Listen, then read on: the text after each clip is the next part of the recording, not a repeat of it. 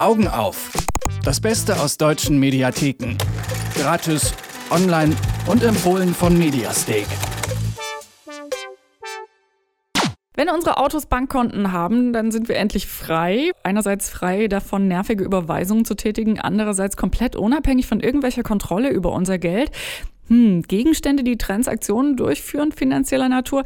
In der Doku Welt ohne Banken, die Blockchain-Revolution wird gezeigt, wie das geht. Das ist aber nur eine von drei spannenden Dokus, die es im Moment gratis in deutschen Mediatheken zu sehen gibt. Laura Pohl und Anne Krüger von Mediastick erzählen uns jede Woche von ihren persönlichen Mediatheken-Tipps und was sie uns für dieses herbstliche Wochenende mitgebracht haben.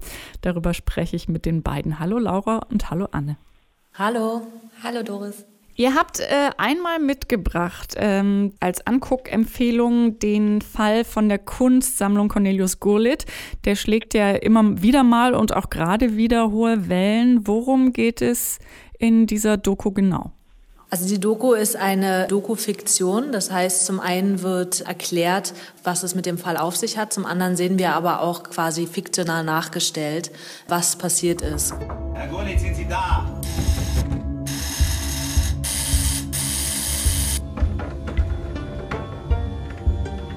Welchem Grund waren Sie in der Schweiz? Ich habe Geld geholt. Woher haben Sie diese Kunstgegenstände? Ich habe sie von meinem Vater. Er hat sie zum größten Teil gekauft. Handeln Sie mit Kunst? Das habe ich nie. Was machen Sie dann mit all diesen Bildern hier? Ja, nicht. Ich passe bloß auf sie auf. Es geht darum, dass Cornelius Golet, ein Mann, der schon über 80 ist und sehr zurückgezogen lebt, eines Tages mit dem Zug durch die Schweiz gefahren ist und dort wird er kontrolliert, einfach eine nicht angekündigte Kontrolle. Und er hatte nicht deklariertes Geld dabei, hat es auch nicht gesagt und er weigert sich auch, etwas darüber zu sagen. Und das hat die Zollbeamten stutzig gemacht. Und deshalb haben sie äh, seine Papiere kontrolliert und haben dann beim Namen Golet gedacht, okay, irgendwas könnte hier faul sein. Und dann haben die Polizeibeamten angefangen, ihn zu observieren und haben dann rausbekommen, dass er einen riesengroßen Kunstschatz bei sich zu Hause hat. Irgendwann gab es einen Zugriff auf seine Wohnung und man fand 1400 Kunstwerke, darunter Gemälde von Monet, Matisse und Rodin. Und es war der größte Kunstfund aller Zeiten. Es ist ja so ein interessantes Konzept. Das habt ihr ja anfangs schon gesagt, dass in dieser Doku ähm, sozusagen Fakt und Fiktion ein bisschen vermischt sind. Da wechseln Interviews und nachgestellte Szenen. Wie wirkt das Ganze denn? Also ist man so ein bisschen irritiert oder kann man dem auch folgen? Also kann man da Wirklichkeit und Fiktion immer noch auseinanderdröseln? Also man kann es auf jeden Fall auseinanderdröseln und ich finde das ganz interessant und auch ganz spannend, weil so kriegt man nochmal einen näheren Einblick da rein. Also man sieht nicht nur Talking Heads, die irgendwie sagen, ja, und dann bin ich bei ihm in die Wohnung gegangen und habe das gesehen, sondern man sieht dann auch die Kunsthändlerin beispielsweise von Lempertz. Da hat Cornelius Gullit dem Auktionshaus Lempertz einen Max Beckmann angeboten und sie geht dann zu ihm nach Hause, man sieht es nachgestellt und ist, sie ist total erstaunt über dieses Werk. Er fragt sie dann auch, mit welcher Schätzung sie rechnen könnte dafür. Sie sagt so 300.000 und am Ende wird das Bild dann auch für knapp 900.000 versteigert. Und da sieht man dann immer wieder, wie die echte Kunsthändlerin redet, aber auch, wie die Situation in der Wohnung sich damals abgespielt hat. Und das ist schon ganz spannend.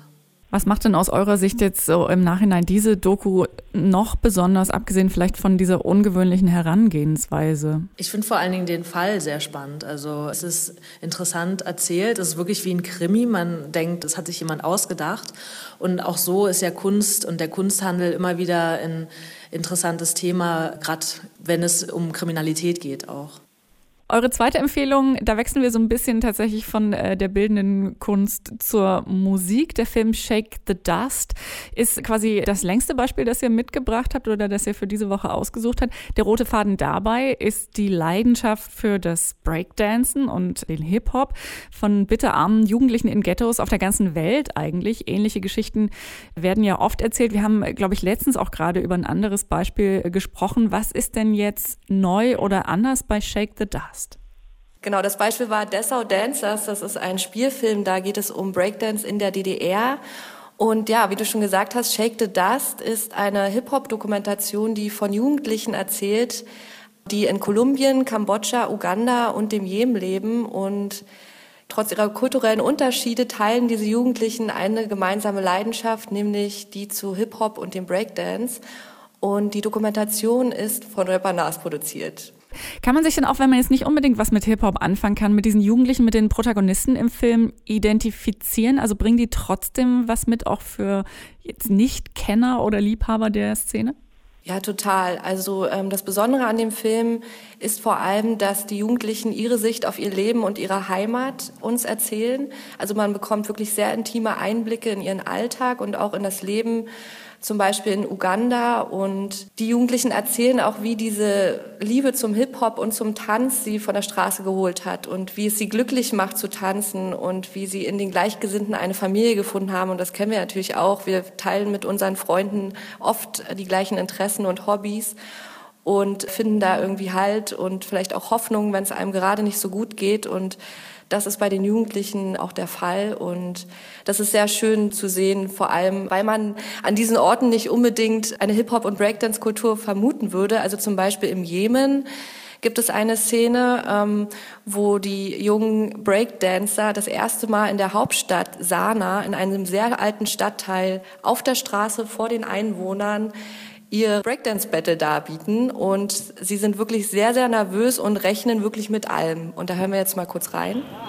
Uh, Babylon is a really old city in uh, Sana'a. We're gonna breakdance inside. We'll, uh, we are kind of nervous for the first time to do it, so we're not sure what's gonna happen. People who are in there, like they're really traditional people, never heard of hip hop, never heard of breakdancing, so we're not sure how they're gonna react, so we're gonna see what's gonna happen. Genau, und ja, dann beginnen sie zu tanzen, wirklich vor dieser wunderschönen Kulisse, also diesen alten Stadtmauern. Und das ist wirklich so ein Kontrast zu diesem Breakdancen. Und das Publikum reagiert auch total positiv. Und diese Szene hat mich total beeindruckt. Für alle, die jetzt vielleicht nicht so sehr anfangen können, weder mit Musik noch mit der Gurlit-Sammlung, haben wir vielleicht noch die dritte Variante, da geht es ums Geld, das geht uns ja alle irgendwie an. Äh, eine Doku über Bitcoins und Blockchain. Das hört sich so ein bisschen nach äh, Science Fiction an, obwohl alle diese Möglichkeiten der sozusagen virtuellen Geldgeschäfte heute ja schon existieren. Was hat euch denn an diesem Szenario am meisten beeindruckt? Also zum einen fand ich erstmal, dass Blockchain und Bitcoin ja zwei Wörter sind, die man immer öfter hört und irgendwie gar nicht so richtig was damit anfangen kann, zumindest ich nicht. Und dafür ist die Doku sehr gut geeignet, dass man erstmal einen allgemeinen Einblick bekommt und auch sieht, wie krass sich unsere Welt dadurch verändert. Bitcoin hatte ich bisher immer nur in Verbindung gebracht mit dem Darknet weil durch die Blockchain-Technologie braucht es keine Banken mehr für Geldtransfers und Überweisungen dauern jetzt nur noch wenige Sekunden, wenn man das nutzt. Und das wird vor allen Dingen deshalb ermöglicht, weil es virtuelle Währungen gibt, also auch Kryptowährungen genannt, wie Bitcoin zum Beispiel, mit denen man direkt und verschlüsselt bezahlen kann. Das heißt, es ist nicht mehr nachzuweisen, wer was bezahlt hat. Und genau deshalb wurde es vor allen Dingen im Darknet angewendet. Und ja, da wollte ich einfach mal ein bisschen mehr zu wissen und äh, habe mir deshalb die richtig spannende Doku angeschaut. Bitcoiner wie Platzer fordern einen Machtwechsel. Nicht die Finanzwelt, sondern der Bürger soll das Geld beherrschen. Es ist ein Geld, für das niemand Mittelsmänner braucht, niemand eine Bank braucht und von daher auch niemand eine Erlaubnis braucht, um es zu verwenden. Du musst nirgendwo einen Ausweis zeigen, eine Schufa einholen oder einen Antrag ausfüllen. Du, du lädst dir ein Programm runter oder eine App und du benutzt Bitcoin ganz einfach diese Zukunft ohne Banken und ohne Bargeld, die die Doku da ja so ein bisschen beschreibt und aufzeichnet. Wenn ich es richtig verstanden habe, wird die durchaus optimistisch und nicht so negativ wie das Darknet zum Beispiel, wie man sich vorstellt, dargestellt. Was war denn da dein Eindruck? Wie realistisch äh, war diese Darstellung? Ja, also es werden verschiedene Protagonisten gezeigt. Also zum einen Leute, die wirklich Millionen verdient haben durch den Handel mit Bitcoins oder beziehungsweise weil sie da rein investiert haben. Auch Leute, Hacker zum Beispiel wie Jörg Platzer, der hier in Berlin ein Café betreibt, in Kreuzberg. Und äh, da kann man nur noch mit Bitcoins bezahlen oder auch andere Startups werden vorgestellt. Aber es werden natürlich auch kritische Meinungen gezeigt. Ich weiß nicht, wie ausgewogen das, das am Ende war, ob Blockchain und Bitcoin wirklich die Welt so positiv revolutionieren wird und kann. Aber es hat auf jeden Fall heute schon einen Einfluss auf unsere Finanzwelt und auch auf unsere normale Welt. Und alleine das ist ja schon mal ein Grund, um sich mit diesem Thema auseinanderzusetzen. Und genau dabei hilft eben diese Dokumentation. Laura Pohle und Anne Krüger waren das von Mediasteak, die für uns jede Woche die besten Filme, Dokus und auch Serien aus den deutschen Mediatheken herauspicken. Und die Links zu den Filmen gibt es natürlich wie immer auf mediastick.com und wie immer auf detektor.fm. Vielen herzlichen Dank euch beiden. Dankeschön. Tschüss. Augen auf. Das Beste aus deutschen Mediatheken. Gratis, online und jede Woche auf Detektor FM. Noch mehr Tipps gibt's jeden Tag auf mediastake.com.